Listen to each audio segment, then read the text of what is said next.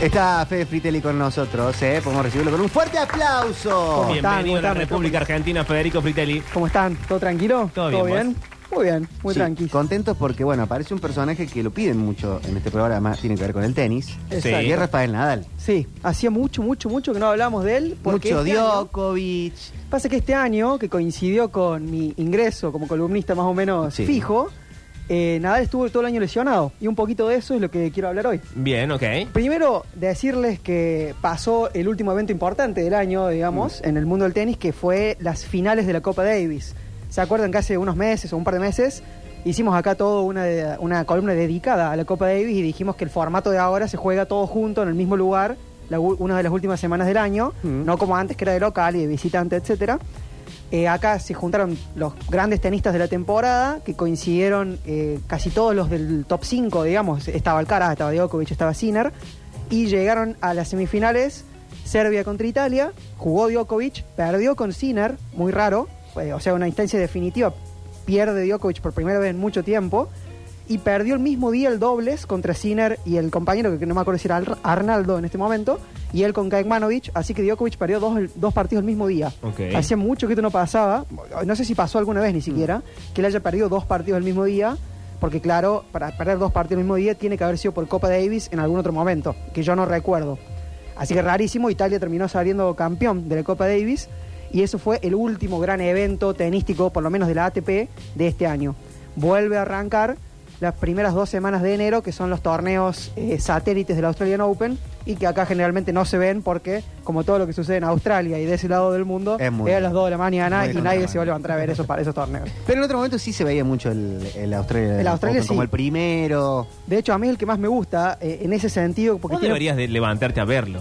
Yo O me sea- levanto a verlo. Ah, yo me bueno, levanto. bueno, o sea, me sí. levanto cuando hay un partido que me interesa, obviamente. No, deberías verlo Bueno, todo. Me El levanto primer lunes a ver la primera ronda, a ver qué, qué, qué hace el 15 de o les agarra una- un incendio o un tornado No, o siempre. una pandemia como Australia es Yo no sé cómo esa gente vive ahí. el lugar no más peligroso de todo el mundo. Sí, o abren la puerta y tienen un caimán. O sea, Sí. cosas rarísimas suceden ahí en Australia. Hoy no sé qué pasó, Pero pero veían una, mostraban un video, como no sé si era en el centro de la ciudad, o- pero era algo como un cráter que se empezaba a abrir y, No, bueno. y chupaba todo y decía, "O- Australia, el país que siempre te quiere estar matando. Claro, o sea. ¿Por me- qué? O sea, ya de entrada es un país gigantesco en el que pueden vivir en una liñita de, de árboles que hay, porque si no es todo desierto con perros que te matan, literalmente. Bueno, che. Bueno, bueno, ahí hay un torneo importantísimo de tenis. Sí. Sí. que es el que más épica tiene para mí, para el, el- el fanático del tenis. ¿En qué sentido? En el que realmente te gusta el tenis y te levantás a las 3 de la mañana a ver Nalbandian Hewitt, por ejemplo, que me acuerdo que me levanté en su momento en la casa de mi abuela. Tengo ese recuerdo fijo que me levanté a ver 5 horas de tenis a la madrugada y hay, hay Ahora, una ¿por qué no como- te quedabas despierto de antes en lugar de dormir? y tenía Una 8 hora. años. 8 Ah, años, ah. no, no me daba para pegarle derecho hasta las 3 de la mañana. Así que bueno, me levantaba y, y mi abuela se levantaba cada dos horas como para decirme, che, muchacho, vamos a dormir, ¿eh? ¿Qué estamos haciendo? Acá estamos gritando un punto de el gordo Nalbandian. Pero bueno, el- Así el- hacía la abuela. Sí. el gordo Nalbandian. Nalbandian que está- era, era brava, mi abuela era brava. bueno, entonces cuestión que para eso falta todavía un mes, un mes y pico, dos un mes y medio más o menos. Y viene con la noticia espectacular para los que nos gusta mucho el circuito de la vuelta de Rafael Nadal. El como regreso. decimos, desde el año pasado, en la propia Australian Open, que se tuvo que retirar por un problema en la cadera, se operó, iba a volver en el circuito de arcilla de Europa, que es ah, en abril, mayo, previo al Roland Garros, que era su máximo objetivo. No pudo volver porque por complicaciones de la operación, del postoperatorio, etcétera, no lo, no lo tenían a ritmo físico para volver al, al qué sé yo, jugar contra un top 10, contra un top 20, en un Grand Slam mucho menos.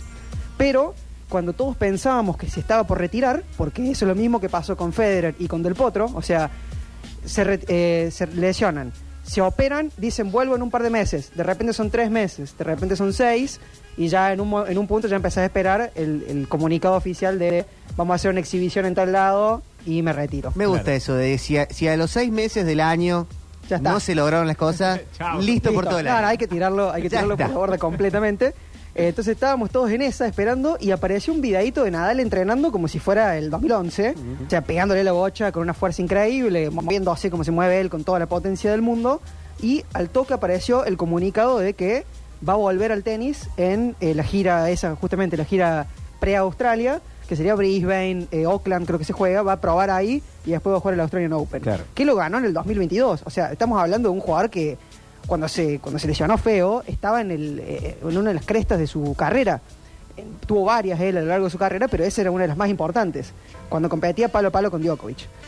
Eh, lo recibimos con muchísima felicidad y a mí me lleva a pensar más generalmente en el regreso en sí.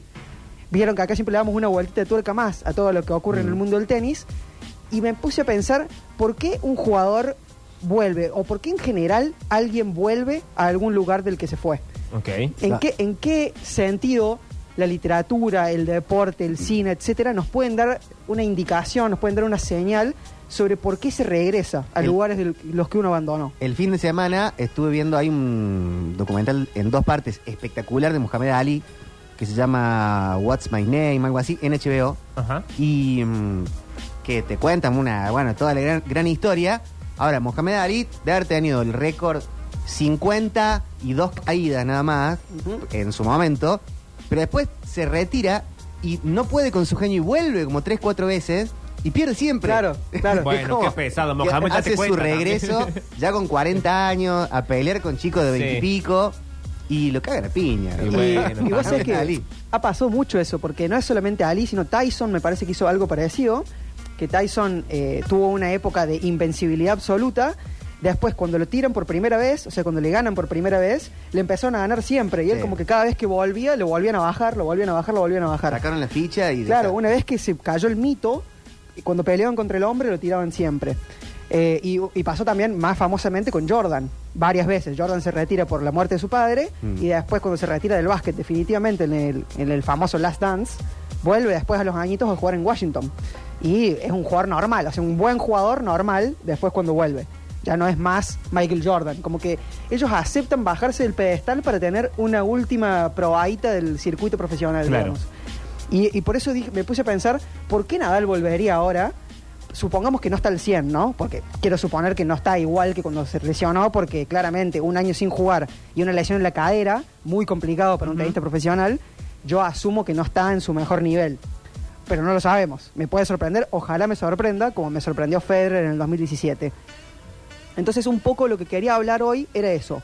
¿Cuáles son las razones, los motivos, las narraciones por la cual alguien volvería a un lugar que abandonó por X motivo? Por fuerza mayor, por, por voluntad, etcétera. Ok.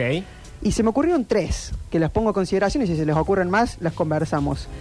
La primera se trata de la ya clásica y remanida vuelta a casa, ¿no? Es el, el volver a casa que siempre es un poquito imaginario, porque el volver a casa es una especie de traslación o, o- o transformación del viajar en el tiempo y yo lo intento hacer a través del espacio. Los seres humanos podemos viajar hacia atrás y hacia adelante solamente en las tres dimensiones del espacio.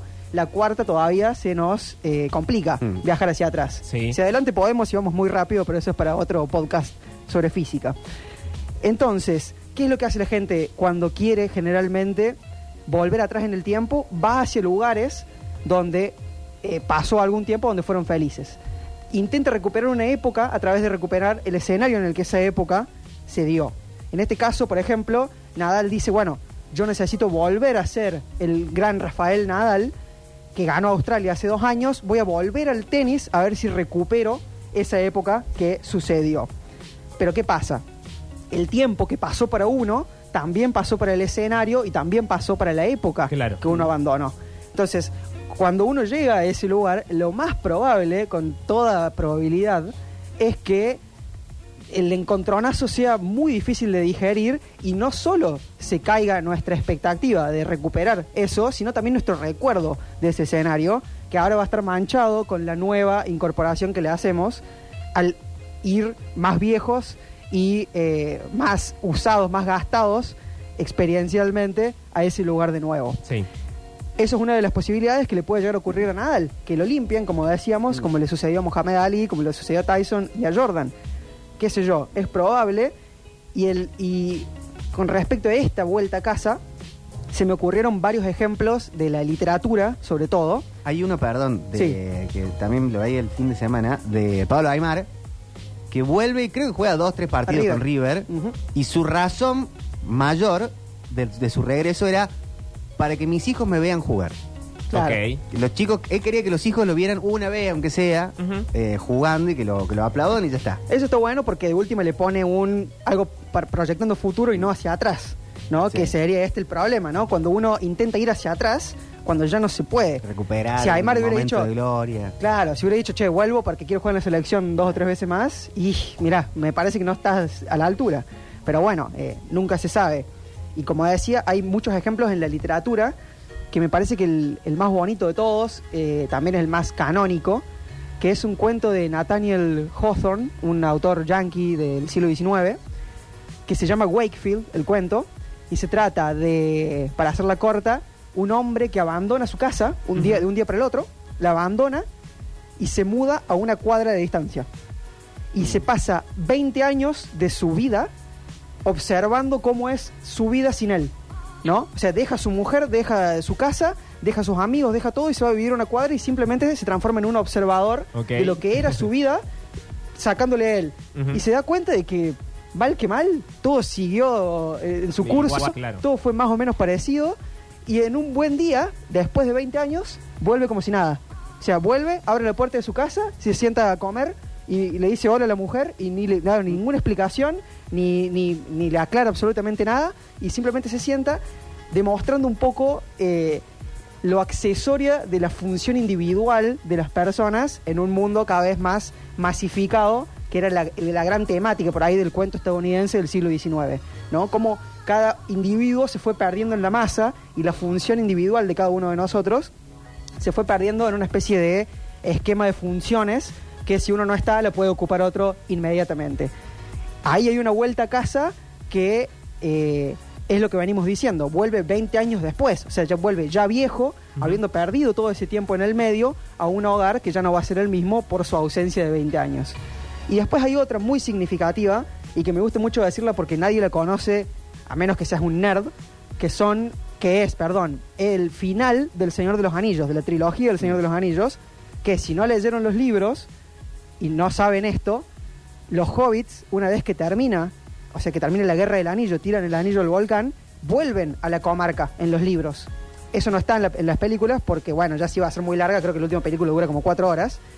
Ellos vuelven a la comarca y en la comarca está Saruman con eh, lengua de serpiente que la han tomado y han esclavizado a todos los hobbits. Más problema. Exacto. Bah. O sea, es como una de más, una extra que agrega Tolkien en su vuelta a la comarca. Por supuesto, los cuatro hobbits que ya son veteranos de guerra, generales, héroes en toda la Tierra Media, tardan poco en sacarse de encima a Saruman de vuelta y a Lengua de Serpiente. Pero un poco era eh, observar la vuelta de Frodo a su casa. Él pensaba, bueno, ahora que vuelvo a mi, a mi comarca original, Sí. se acaban los problemas. Frodo, eh, por, por los daños que le hizo el anillo, vuelve muy cambiado, muy distinto y muy deprimido, digamos, para hacer una palabra poco narrativa. vuelve muy deprimido y nunca encuentra la comodidad del hogar porque ya incluso al volver tiene que solucionar otra vez otro problema y otra vez otro problema. Y un poco eso le demuestra que él ya no puede vivir más en la Tierra Media y por eso es que se va.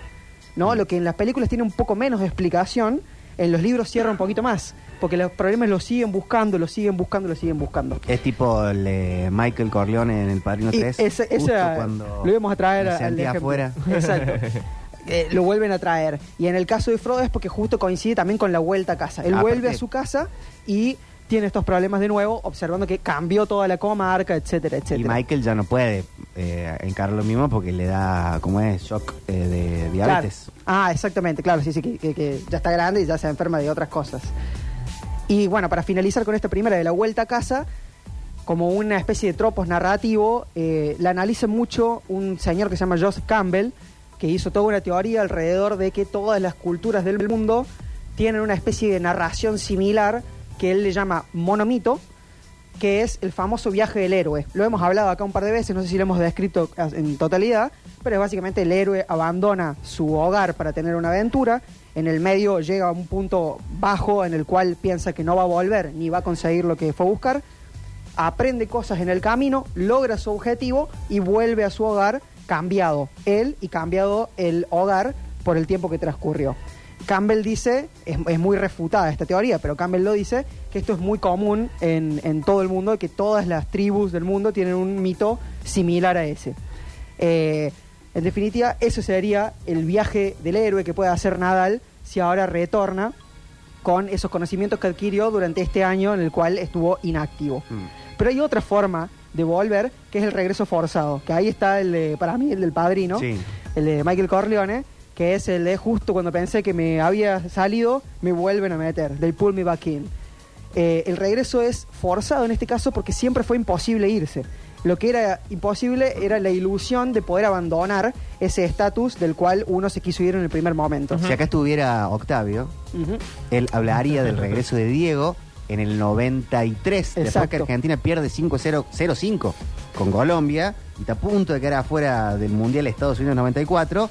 Vuelve Diego de casi de su retiro, de su renuncia a la selección, de- después su doping en Nápoles. Exacto. eh, vuelve y bueno, genera la clasificación argentina en Australia. Exacto. Y además es un regreso a la vez forzado y es justo casi en esta misma línea. Y en Australia. Claro, por- justamente en Australia. ¿Por qué? Porque no puede ya no, o sea, ya no puede no ser Maradona, o sea, ya no puede no ser el ídolo de la selección. Lo va a hacer hasta el momento en que directamente no puede ni correr. No puede él a- tomar la decisión de irse, ¿me entendés? Y esto mismo yo creo que le sucede a Nadal. Él no puede, a la larga, no ser el tenista prodigio físico que va a estar hasta el último momento corriendo todas las pelotas adentro de la cancha. Por eso es toda su vida, digamos, es como un embudo del cual ellos creyeron escapar por haber atisbado los bordes desde lejos. Cuando se dan cuenta y se dejan simplemente caer por el embudo y reconocen quiénes son a partir de aceptar su destino, coincide con el regreso, coincide con la vuelta. En este caso, diferente a la vuelta a casa, el volver significa abrazar lo que realmente se debe ser. En la vuelta a casa hay un querer alejarse de lo que uno se terminó transformando a lo largo del camino. Son dos vectores opuestos. Eh, acá reconocía justamente el ejemplo del padrino, que él sí quiere tener una vida normal, quiere tener familia, quiere tener hijos, no sé qué cosa, como Sí. los soprano, ponele. Nieto. Claro, quiere tener una, quiere estar en Tranquilidad. Italia, en la campiña, no sé qué cosa, y, y hay problemas, problemas, problemas, y no se puede ir, porque si se va, hay más problemas todavía. No es que es una decisión por gusto. Y la otra que se me ocurría era la de Breaking Bad, que también, o sea, él en un punto deja todo, larga todo y se va a vivir a la cabañita en el medio de la nada, Sí. no me acuerdo si era en Virginia del Norte o en Dakota del Norte, eh, y en un punto dice, no, no, no, no, no, me voy a ir en mis propios términos porque lo que yo tengo que hacer es morirme en el juego que yo decidí jugar y ahí tiene esa conversación fantástica con, con la mujer, con la exmujer, Ujú. que le dice, eh, yo no te voy a mentir, lo hice porque me gustaba. O sea, Claro. es como que ahí él termina de reconocer en la vuelta, no lo hice ni porque tenía cáncer, ni por mi familia, ni por nada, lo hice simplemente porque era bueno y me gustaba. Reconoce quién es, coincide con la vuelta y bueno, ahí muere, justamente. Esperemos que no termine así el pobre Nadal, porque es tenista y no es Muerto en la cancha. No es dealer, así que esperemos que termine mejor. Y hay una tercera forma, que eh, es quizás la más narrativa de todas, que es cuando se vuelve para saldar una deuda pendiente. Mm. ¿No? Nadal siempre decía, y esto incluso antes de haberse lesionado, él siempre dijo, yo no me quiero retirar en una conferencia de prensa, yo me quiero retirar adentro de una cancha. Claro. Entonces, para él, por una parte, tiene esa deuda, una especie de promesa consigo mismo y con los fanáticos de decir, no, loco, yo no me voy a retirar como, como un viejito para que ustedes me tengan lástima llorando en una conferencia de prensa, como que eso yo le pasó a Federer o le pasó del Potro. Yo me quiero retirar jugando y que me ganen adentro de la cancha los pendejos como debe ser y como le pasó a todas las grandes figuras del mundo. Pero ahora, ojo, porque hay otra deuda pendiente. Tenísticamente para Nadal, que es un tipo grande, tiene más de 35 años y jugó ya 20 años al tenis, todos sus amigos del circuito están muertos, tenísticamente. Claro. Y todos y sus enemigos, o su enemigo, está en poder. Tiene un año más que Messi. ¿no? Claro, o sea, tiene 37 creo, si no me equivoco. Sí. Entonces, sus, sus amigos están muertos y sus enemigos están en el poder. ¿Quién está en el poder? Tanto tenístico como político en este momento, Novak Djokovic. Novak Djokovic es el gran rival de Nadal durante toda su vida y él tuvo que aguantar que desde que él estuvo lesionado hasta ahora, Djokovic tuviera el mejor año de su carrera. No debe haber sido fácil psicológicamente para él sostener eso. Piensen que ellos jugaron, mira, y no quiero decir un número al bolazo, pero creo que jugaron 59 veces y va 30-29. O sea, es una, Ah, una, ahí. una, una. y él no puede ver, sin hacer nada, cómo la generación siguiente, digamos, eh, se, se va poniendo al día con Djokovic, mientras Djokovic va sacando de dos, tres Grand Slam por año. Entonces dice, yo voy a volver como una especie de venganza, ya, inclusive. Ni siquiera lo voy a poder superar porque no me da el físico, pero lo voy a marcar. Voy a volver y le voy a hacer una marca para que todo el mundo vea que el dios sangra. Claro, una piña Como- le va a entrar. Exacto. Como el final de 300, ¿viste? El, final de 300, que queda solamente eh, Leónidas en el medio aguantando y, y lo único que hace es usar toda la fuerza que le queda para tirarle la lanza a Jerjes y hacerlo sangrar y que los griegos vean, fíjense, que el dios rey también sangra. Guarda que no es ningún dios. Mm. Bueno, yo creo que vuelve para eso. Yo Como creo que- Batman a Superman. Exacto, exacto. Que vuelve para tener un último gran enfrentamiento con Djokovic y ver si le puede ganar, sobre todo en Roland Garros. Me parece que él está apuntando a tener el último gran Roland Garros de su vida, que sería, si lo gana, el número 15, lo que siempre lo digo, para mí es la más grande gesta deportiva de la historia, individual así, muy detallísticamente, de un hombre con un lugar. O sea, es Nadal en Roland Garros, es lo más grande que se ha visto en toda la historia y no hay ningún tipo de, de comparación con eso. El que lo puede llegar a alcanzar es Djokovic. Lugares porque- atados a deportes. Claro, pero es imposible. Imagínate que ganar 14 veces un Gran Slam requiere haberlo hecho durante tu juventud, durante tu prime, digamos, y durante tu veteranía, un montón de veces en cada una. Es verdaderamente impresionante. Así que bien, estas tres son las formas que yo veía de eh, poder regresar. La primera, la vuelta a casa. La segunda, eh, el regreso esforzado, porque tengo que volver para coincidir con mi destino. Y la tercera, se vuelve para saldar una deuda pendiente. Y esto me lleva a mí a una conclusión que está de acuerdo con un viejo aforismo literario que, si soy sincero, intenté buscarlo de todas las formas posibles. ¿Quién lo había dicho? Y no lo encontré. Así que si alguien, si alguien se acuerda de esto mientras yo lo digo y sabe quién es, me lo dice y está perfecto. Eh, que dice que solo existen dos historias. Alguien se va y alguien viene. ¿No? A partir de esas dos historias se traman todas las otras. Yo creo que el regreso tiene un poquito de las dos. Porque el que regresa es alguien que llega, pero que a la vez se tuvo que haber ido de algún lugar, tuvo que haber abandonado algún lugar. Eh, por eso está en Nadal determinar el calibre narrativo de su regreso. Eh, si será como el de Roger Federer en 2017, que dejó su nombre en lo más alto, pudo ganar tres Grand Slam más, volver al número uno, demostra- demostrando de alguna forma que en cualquier circunstancia su más alto nivel siempre podía acariciar la gloria y tocarla, inclusive contra las mejores versiones de sus enemigos, o si será como del Potro en 2022, que para mí fue descorazonador y que de alguna forma marcó eh, que todos estábamos un poco más viejos. Cuando lo vimos jugar Del Potro así, todos nos dimos cuenta, por lo menos las personas que tienen más o menos mi edad o alrededores, que quizás nuestra eh, juventud o adolescencia más temprana se había terminado. Porque un jugador que nosotros vimos pegarle con tantísima potencia y físico estaba detonado. O sea, realmente no podía ni correr 20 pasos. Entonces, está en Nadal determinar la potencia narrativa de su regreso y ver qué tan alto puede llegar esta vez, eh, comenzando en Australia en el año 2024, el, el mes que viene. Espectacular. Así que, bueno. Esperemos eso y que no sea pareja de Susana. No, no, no. no. Na- nadie Yo tengo joven fe. en su prime va a ser pareja de Susana en, en- en este último Yo le tiempo. tengo muchísima fe. Eh, él, él no fue pareja de Susana, pero dicen que en un momento tuvo una especie de cosa con Shakira. Pero Ah, cuando... Shakira es verdad. es verdad. Eh, ¿Te acuerdas que había un video de Shakira que estaba Nadal? No me voy a acordar ahora cuál Otra es. persona que tiene un conflicto con pagar impuestos. Todo así. Hay un tema ahí en Ahí- España. ahí sí. Una cosita No, medio pero rara. Shakira dijo cierto, vengo a pagarlo. Eh, Al sí, menos sí, dijo, sí. sí, sí, es cierto, acá estoy. Sí, sí, sí. Messi se fue al PSG y no apareció nunca Chao, más. hasta luego, Miami. Así que bueno. Nos vimos. Señores, Federico Fritelli con nosotros. Lo encuentran en Instagram como arroba Fede Fritelli, si no me estoy equivocando, doble T, doble L. Y acá cada 15 días. Vamos a la música y en el próximo bloque vendremos con Confesiones Andrelo Calamaro desde Alta Suciedad Me Arde, año 1997. Su El amor después del amor, quizá tal vez su disco máximo. Ya volvemos.